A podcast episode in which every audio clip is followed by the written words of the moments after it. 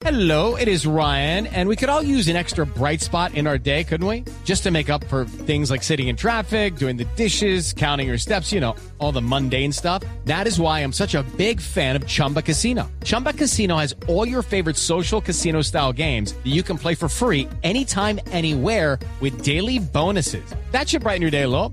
Actually, a lot. So sign up now at chumbacasino.com. That's chumbacasino.com. No purchase necessary. BGW. Void were prohibited by law. See terms and conditions. 18 plus. Eh, hablemos un poco, bueno, lo que viene, el zafarrancho de este año tan complejo de elecciones, de, bueno, del gobierno, pero ¿cómo ve usted ese panorama, esa foto de este año que está comenzando?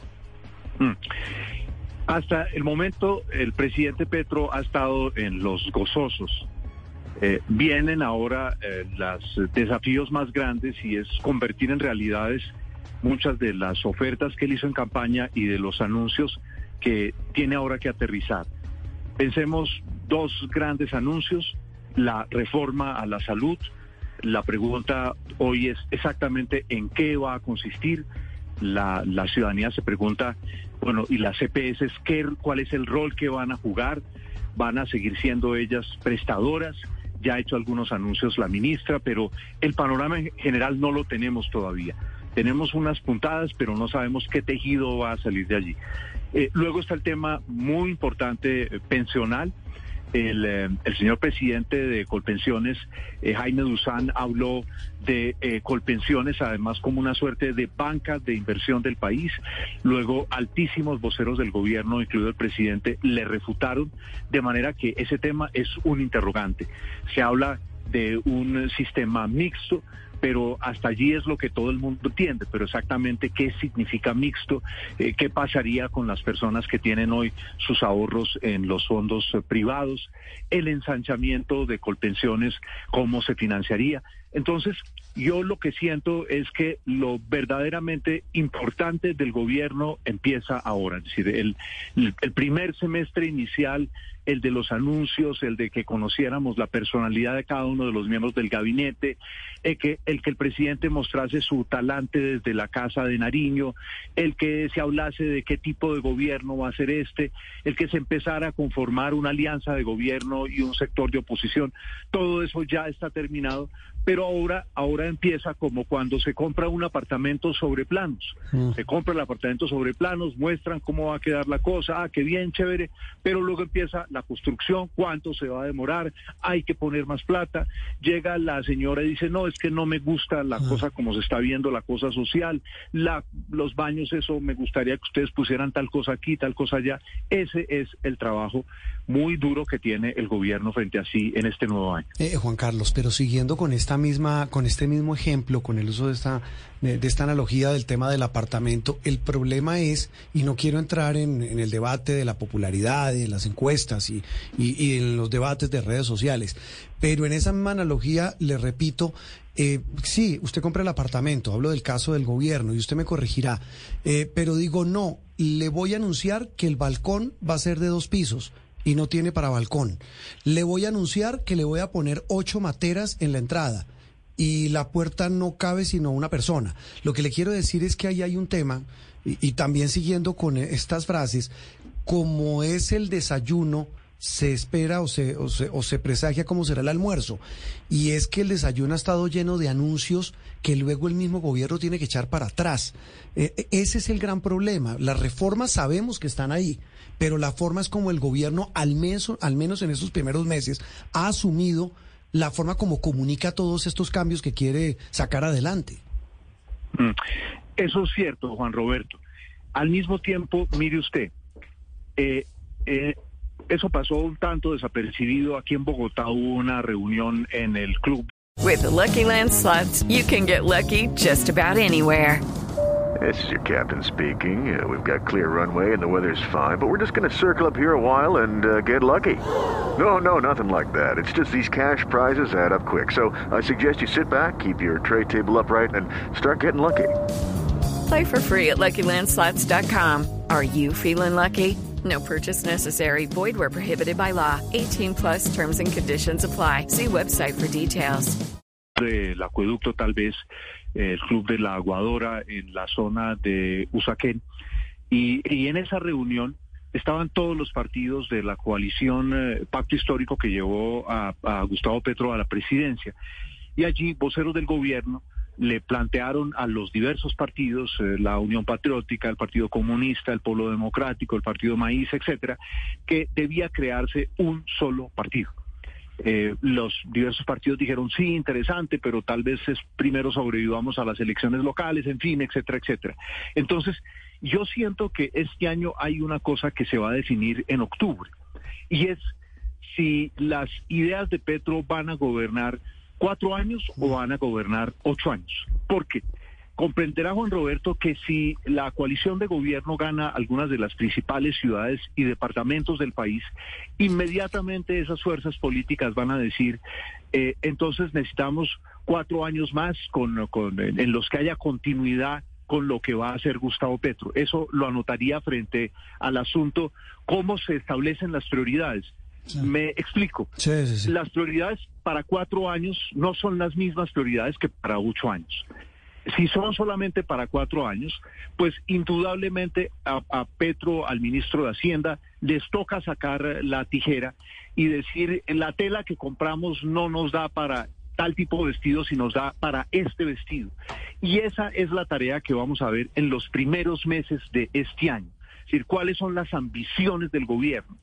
Porque fíjese usted, si las ambiciones son exclusivamente para los cuatro años, pues seguramente vamos a ver al gobierno centrándose en la reforma a la salud, un tema que a Petro ya le preocupó cuando fue alcalde de Bogotá, en el tema de las pensiones, porque el, el capital de las pensiones pues recuerde usted que cuando existió el Seguro Social era un capital que se utilizaba para apalancar la gestión del gobierno.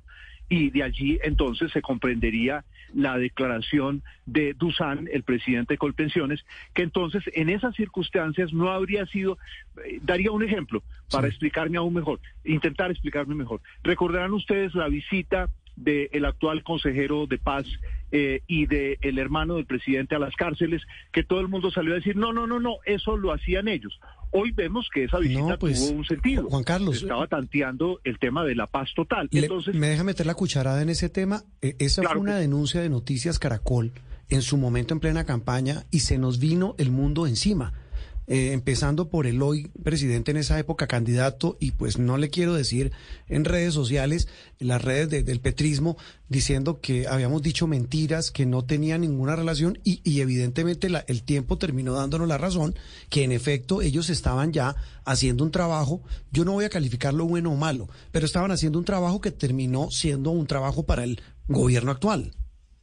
y para lo que llama el gobierno eh, la, la paz total. Entonces, yo creo que en, esa perspectiva vamos a ver hasta octubre que el gobierno se la va a jugar por estas, estas dos reformas fundamentales, la reforma de la salud y la reforma a las pensiones.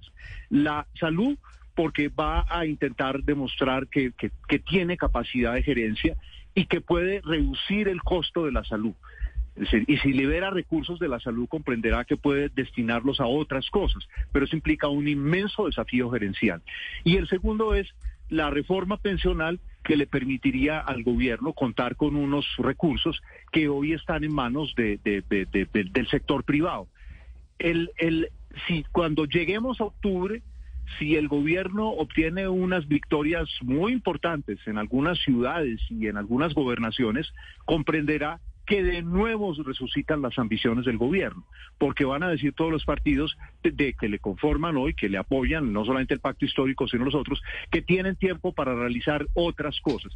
Y por supuesto, unido a esto, yo creo que la prueba de fuego más grande que tiene el gobierno, porque está relacionado con la seguridad en los pueblos, con la seguridad en muchas ciudades, con la seguridad en muchos departamentos, que es el proceso actual de paz si ese proceso le empiezan a estallar petardos como el que el ELN dice, no, es que la, la, la, cese al fuego no se había pactado conmigo, hay que pactarlo en la mesa de negociación, comprenderá que eso se va alargando y empieza la misma cuenta regresiva que fue tan angustiante para Santos y que solo pudo llevar a cabo en su segundo mandato.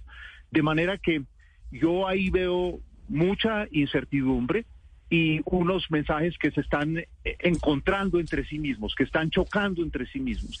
Y ahí también viene otro elemento de qué ministros ganan credibilidad frente a Petro. Si el ministro que gane credibilidad frente a Petro, pues obviamente este le va a permitir que despliegue más sus capacidades. Y en el ascenso o caída de ministros veremos o el ascenso o el eclipse de muchos de los temas de campaña y de muchos de los temas de este primer semestre, Juan Roberto, Andreina y Julián.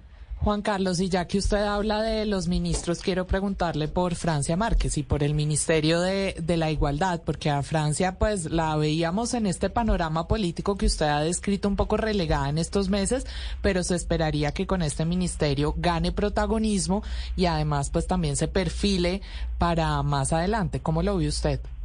Mm. Ahí hay, hay dos, dos asuntos. Ya ha creado el ministerio, eso está bien. Ella ya es, eh, además de vicepresidenta, es eh, ministra, es decir, eh, se le resuelve aparentemente un problema que siempre tienen los vicepresidentes, que es como, como la cartera de la reina Isabel o la cartera de Margaret Thatcher, que nadie sabía dónde ponerla, ¿sí? Cuando ellas la, la, la soltaban de las manos, los ministros no sabían si cogían la cartera, si la ponían en la silla del lado. Eso siempre ha pasado con los vicepresidentes y las vicepresidentas. Ahora ella es vicepresidenta y ministra, pero tiene su ministerio naturalmente dos desafíos ante sí. El primero, plata que es la, como bien lo describe Juan Roberto, es el gran problema de este gobierno, mucho más en un momento de inflación y en un momento en que la guerra de Ucrania se prolonga, se puede ampliar y eso desbarajusta aún más, mucho más la economía mundial. Y el segundo tema es en qué consiste el desafío de igualdad del gobierno de Gustavo Petro.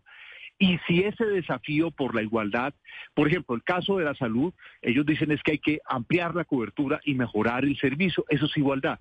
Pero ¿cuál va a ser la tarea en igualdad que le va a ser entregada a la señora vicepresidenta? Porque si la tarea es muy gaseosa, pues le va a quedar muy difícil cumplirla. Eh, si la tarea es de muy largo aliento, le queda difícil mostrar resultados. ¿En qué campo va a ser eso? En el campo de la igualdad, por ejemplo, en el campo del racismo, la igualdad, por ejemplo, en el campo de las minorías, la igualdad en el acceso a la educación de los afrocolombianos y de las poblaciones indígenas de Colombia, la igualdad para las mujeres y los jóvenes del campo, siempre excluidos en nuestro país, de manera que el, el, la, la, la, el letrero de entrada a ese ministerio es muy potente, Ministerio de la Igualdad, pero el asunto es ¿Qué carne va a tener la igualdad? Es decir, ese, ese, ese, ese tema tan difícil, tan complejo, para que la gente en dos, tres años pudiera decir, hombre, la, la, la vicepresidenta se dio la pela y tenemos una serie de realizaciones importantes frente a nosotros.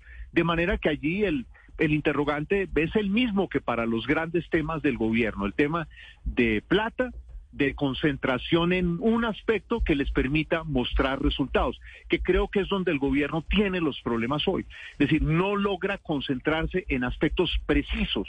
Los anuncios son eh, valiosos. Qué chévere que Colombia tenga más trenes importante, pero luego cómo se van a financiar, se va a traer eh, capital externo de endeudamiento, se los va a entregar por concesión a multinacionales, aliados con colombianos, en fin. Entonces yo creo que eh, seguramente este fin de año ha servido para que el presidente y parte de su equipo reflexionen sobre cómo precisar las tareas que tienen frente a sí. Fíjese usted que el hecho de que eh, Gustavo Petro como alcalde hubiera empezado muy tarde el proyecto de metro, porque antes estuvo interesado en, instalar un tranvía por la carrera séptima, y se le fue un año, año y medio, eso le impidió dejar las obras iniciadas y que su metro subterráneo fuera enterrado en el segundo gobierno Santos y en el segundo gobierno de Peñalosa. Sí, y Juan Carlos, y un capítulo final en, en, esta futurología o en esta interpretación de lo que viene en este año que está comenzando en materia política, y usted lo mencionaba, el gran pulso va, se va a ver en las elecciones regionales. Este año escogemos alcaldes, gobernadores, eh, concejales, diputados, es decir, el poder regional que va a reconfigurar o mantener el mapa político del país. Pero va a haber unas peleas eh, espantosas y estamos viendo unos pulsos enormes, pero quisiera su opinión sobre tres puntuales. Bogotá, Medellín y Cali. Hmm. Son el centro de Bogotá-Cali, es el eje Bogotá-Pacífico. Le faltaría la Barranquilla. Ah, eso, además, sí, sí en el que eh, Petro y el Pacto Histórico resultaron ganadores de lejos. Y Medellín es el eje, faltaría Bucaramanga, de las, de las dos zonas del país, eh, eh, los Santanderes y toda la zona de Antioquia, el eje cafetero y Tolima, donde las fuerzas del eh, exalcalde de Bucaramanga, eh, hoy candidato a la gobernación, eh, ganaron, se derrotaron a Petro. Entonces, allí la, la, la, la, la, pelea es por la consolidación, digamos, en el, en el eje Barranquilla, eh, eh, Bogotá, Cali, sería el intento por mantener consolidadas esas mayorías. Y eh, en el caso de Medellín y el eje cafetero, sería el intento por ganarle terreno al, al voto de derecha que allí fue tan, tan apabullante.